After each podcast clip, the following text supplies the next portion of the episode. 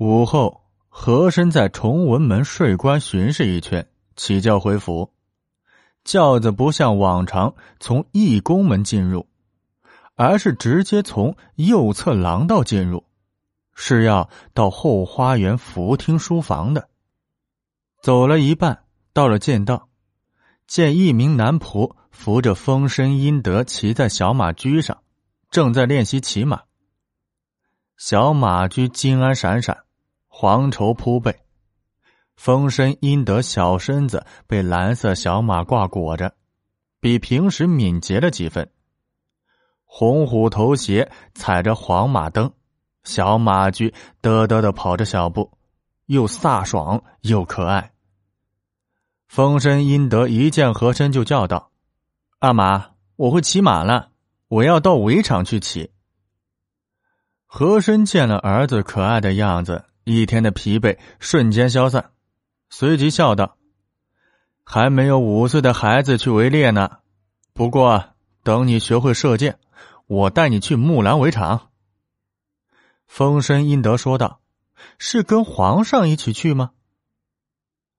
和珅对他说：“阿玛跟皇上说说，让皇上同意了才行。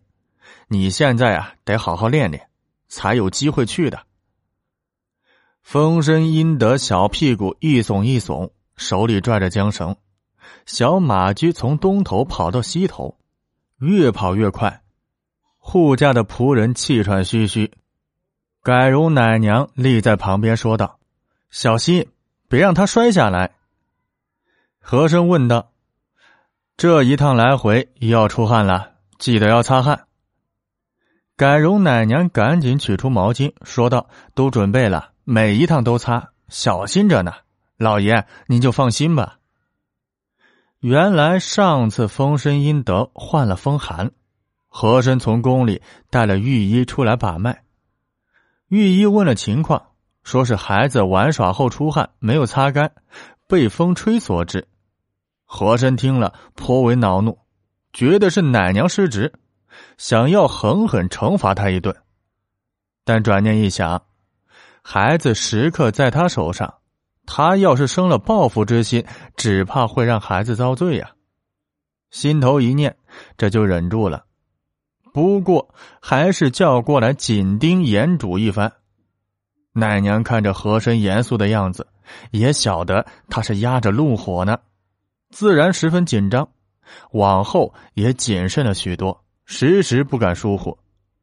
和珅吩咐道：“一会儿太阳落山，指定要起风。”到时赶紧把二哥带回房间去换衣裳。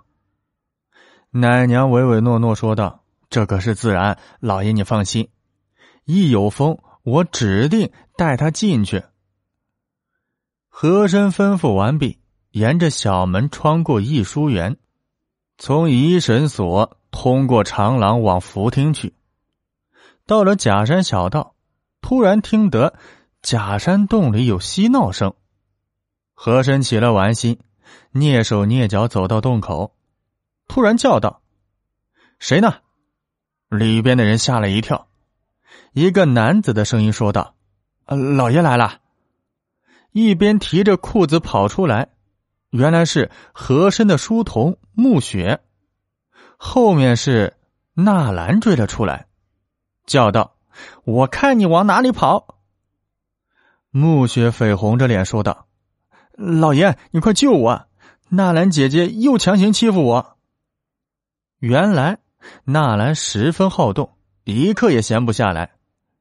没人陪他玩，就纠缠着书童暮雪。暮雪跟他一般年纪，细皮嫩肉的，乳臭未干。趁着无人，常常被要求做云雨之事。暮雪哪敢放肆呀，一味的躲避。和珅叫道。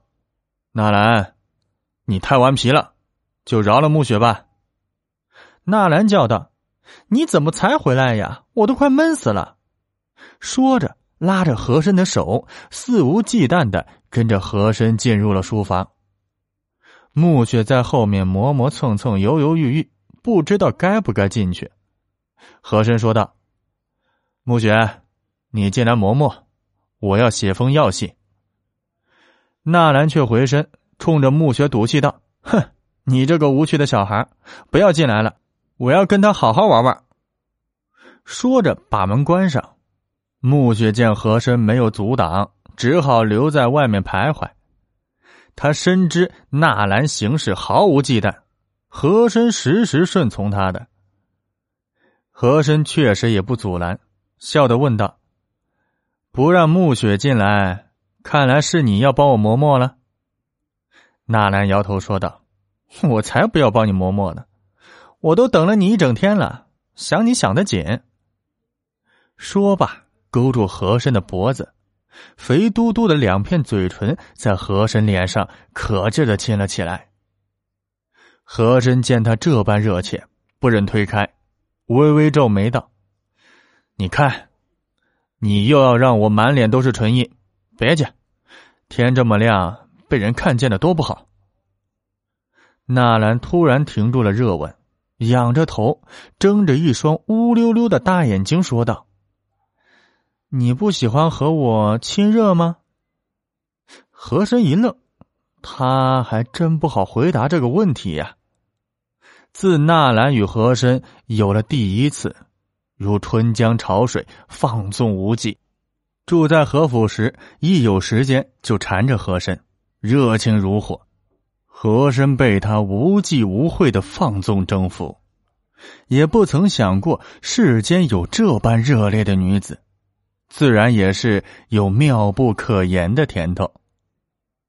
这可毕竟是难以启齿的关系，让纳兰不分白天黑夜，见着面就像云雨，那也不行啊。心中这样踌躇着，嘴里说道：“自然是喜欢，只不过……”纳兰任性的用左手掩住和珅的嘴巴，骄横道：“喜欢就喜欢，不用只不过。”这右手已经把和珅的放肆举止给激活了。